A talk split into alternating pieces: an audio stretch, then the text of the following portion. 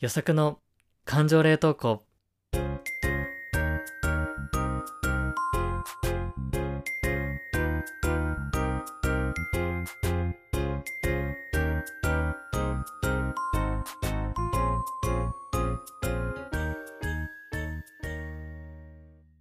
皆さんこんばんは、ゆさくです。この番組は社会人6年目の独身男性ゆさくが日常である感情を言葉で残していく感情保存系ポッドキャストとなっております。アラサーを取り巻く転職や恋愛など人生の分岐点と共存することを目指していきたい。そんなトークプログラムとなっております。よろしくお願いします。さて、今週も週の折り返し後半戦も頑張っていきましょう。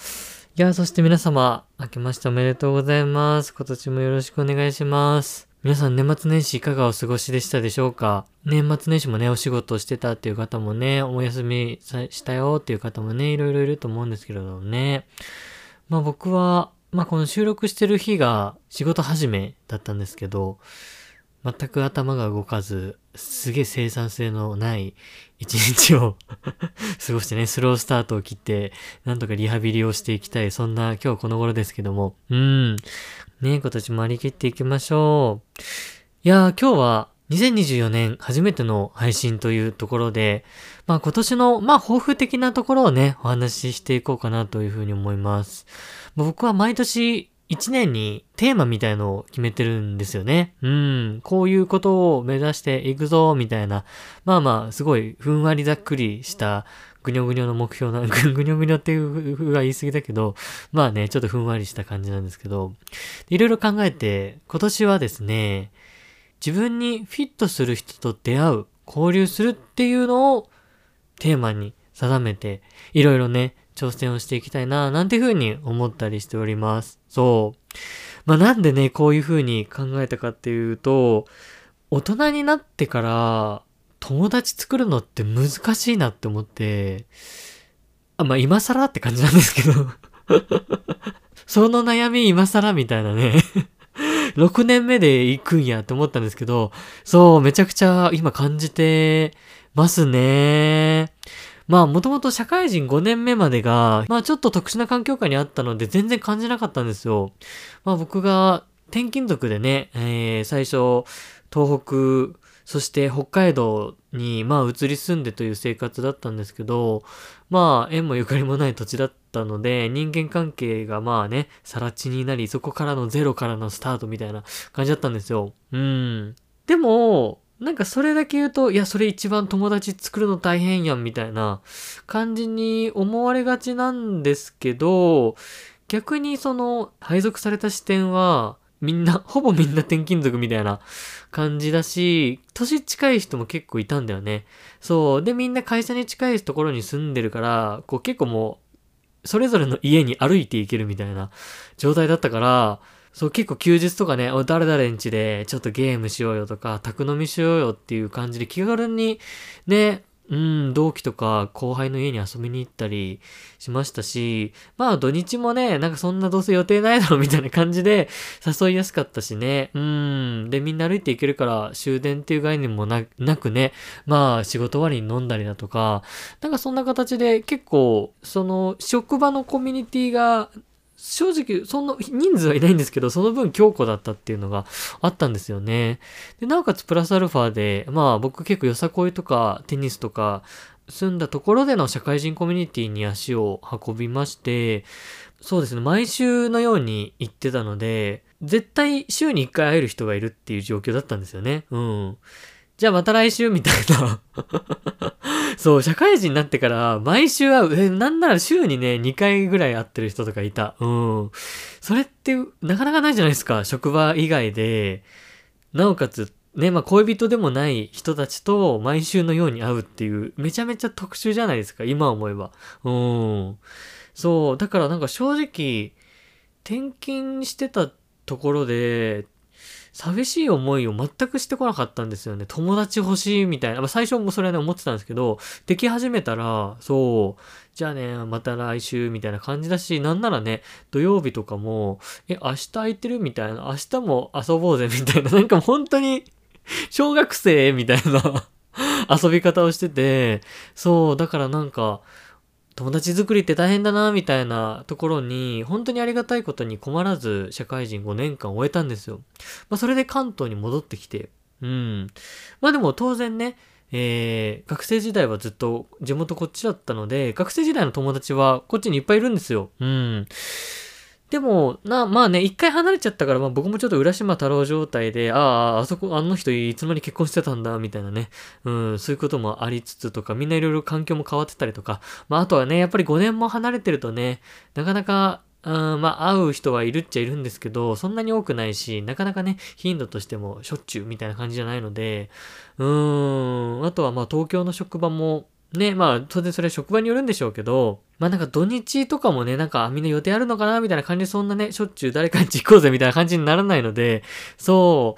う、なんか、ああ、なんだろう、なんだろう、まあこの人だったらずっと会い続けるみたいなものがちょっとプライベートで、なかなかね、気づかないといけないっていう環境下にあって、そこは結構なんだろう、ギャップを感じましたね。うん。いろいろ環境が変わったなっていうのありますね。まあね、でも東京でもいろいろ社会人コミュニティあるでしょって言われればそうなんですけど、まあある程度ね、なんか、まあ年齢のこともね、多少ある、これ全部言い訳なんですけど、まあ結構やっぱ社会人1、2年目とかね、は結構サークルに顔を出してもなんか、へへみたいなこう若手ですみたいな感じでこうなんか先輩方々に、おお、どっから来たんだよみたいな感じで可愛がってもらえるような感じだったんですけど、ある程度この年齢になってくると、まあちょっとね、サークルの中でも、まあ真ん中、むしろ上ぐらいになってきちゃうと、なんかちょっとこの最初の顔出しがしづらいみたいな、えー、お願いしますみたいななんか あんまりなんか下から行ってんで上に可愛がってもらうみたいな、なんかそういう馴染み方がね、まあ、できないことはない、そんなね、うん、ある程度そういうサークルもあるんでしょうけど、なんかちょっとね、うん、気持ち的にね、やりづらいなみたいなものがありまして、そう、なんか社会人サークルの足もなかなか伸びずみたいなね、うん、そんな状況かなって思いますね。そう。まあ、あとはね、やっぱりコミュニティって、まあ僕も結構その、社会人になってから本当に数々のコミュニティとか社会人サークル入ったんですけど、やっぱ、栄子清水なんですよ、本当に。いや、まあ時代の流れよね。もうやっぱりサークルの中でもいろんな人が増えたり減ったりとか、でまあ、ねその主要メンバーのさ、ライフイベント、まあ、それ転勤とか転職とか結婚出産とかいろいろある中で、やっぱりそのサークルって同じ形で、同じ温度感でずっと続くって非常に難しいんですよね、本当に。そう。その中でなんだろう。最近僕は思うのは、なんだろうな、もうすぐ30歳を迎えるにあたり、30後半、まあむしろ40以降でも、まあずっとすごい長期的につながる関係性を持ちたいなっっていうふうに思っていて、うん、それは人ともそうだし、コミュニティともそうだしっていう中でね、うん。ただなかなかね、社会人コミュニティでもやっぱり20代が多いところとかでもね、だんだんやっぱ30代半ばから後半になってくるとね、やっぱり結婚出産もあり、うん、なかなかずっとそのコミュニティにいるって難しいなとかってね、思っちゃうので、そう。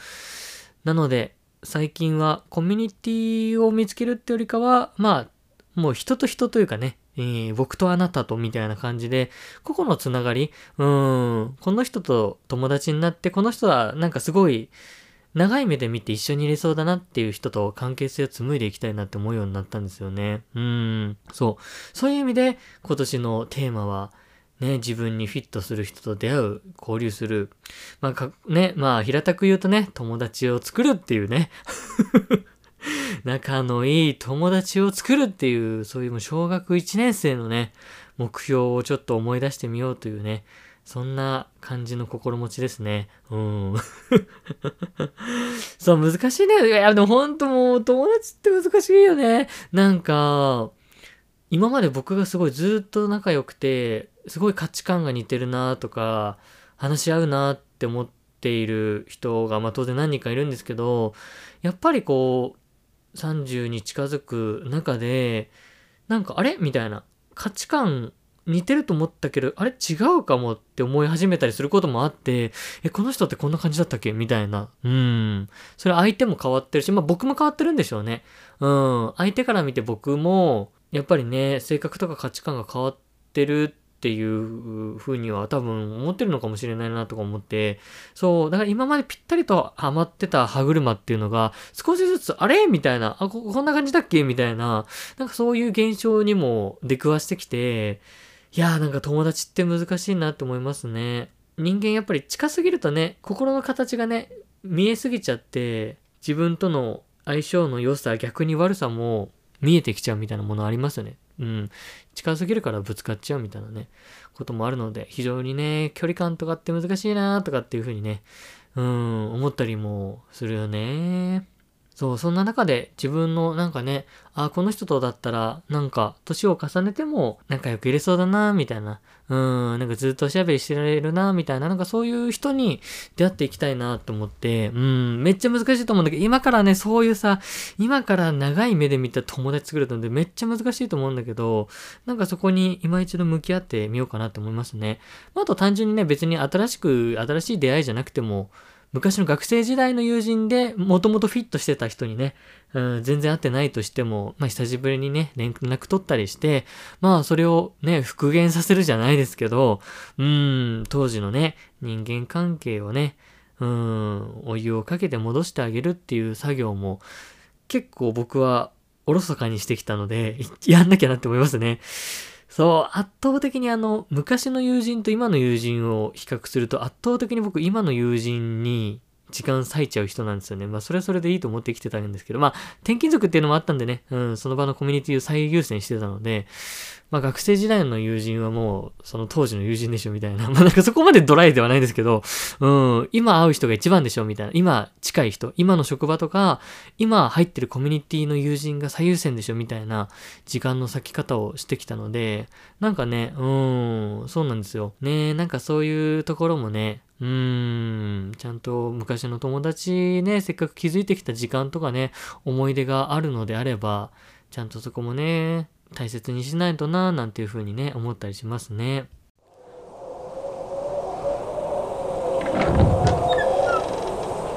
予測の感情冷凍庫。皆さんどうでしょうか？ね、大人になってからの友達ってね、できたりしますか？今どんな友達と会ってますかね？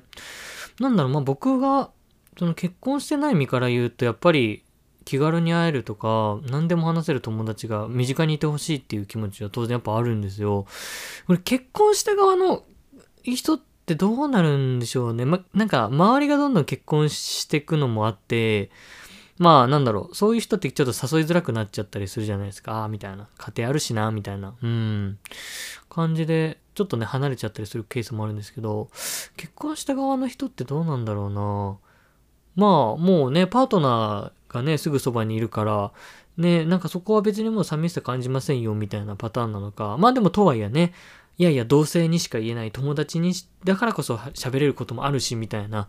うーん、でも結婚したから、した後みんな誘ってくれなくなって寂しいみたいなね、もしかしたらそういう人もね、いるかもしれないんだけど、ね、そっち側のね、人たちってどういう友達事情を抱えてるんだろうと思いますね。まあね、結婚とか出産を経た後に、うーん、みんなどうやって友達作ってんの？っていう思う 作ってるとかの概念じゃないのかもしれないけど、まあ学生時代のね、友人とずっと会ってますよとかね、いや職場の人とね、休日は過ごしてますよみたいなのいろいろあると思うんですけどね。うーん。まあまあなんか改めて、うん、自分の中でどういう人と一緒にいたいかとか、まあ逆に僕もね、一緒にいたいと思ってもらうためには、ねえ、どういうさ、素質を持っておくべきかみたいな。まあなんかそれは硬いけど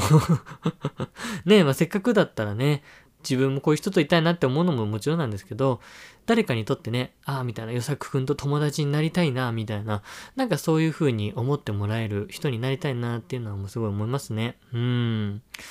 まあでもなんか本当にこのポッドキャストとか、まあノートとか、なんだろう、発信することが、まあでも、なんだろう、僕にとっては、究極の友達作りの手段なのかなっていうふうにもなんか思うことがあって、こういうふうに自分の考えとか気持ちを発信することって、なんか本当にこう、無人島で手を振ってるじゃないんですけど、ここにいるよみたいなことをこう、アピールし、アピールというか、いるぞみたいなことだと思うんですよね。で、たまにその通りかかった船とか、通りかかった人たちが、あ、みたいな、自分の考えと似てるみたいな。うん、とか、あ、この人の考え方に何か心のアンテナが向くような気がするとかね。なんかそんな気持ちで寄り添ってくれる方々が、やっぱりこういるので、なんかそれでやってよかったなって思いますね。うん、なんか別に直接会ったことなくても、なんだろう。見えない心の手を繋いでるじゃないんですけれども、お互いのね、なんか気持ちにちょっとかな、なんかほっこりとした感じというかね、繋がってる感じが得られるのかなと思って。まあなので、友達といってもね、ただ会っておしゃべりするってことじゃなくて、こういうね、うん、文章とか音声とかのね、気持ちをやり取りするのも一つの友達なのかなと思っていて、まあなんかそういうことを大切にしながらね、2024年は過ごしていこうかなというふうに思います。めっちゃ同じような話を延々として、ちょっと抽象的なよくわからない感じになっちゃったんですけど 皆さんの今年の抱負は何でしょうか？ね。こういう年にしていきたいみたいなね、なんかそういうものがありましたら、ぜひぜひなんかね、僕も聞いてみたいなと思います。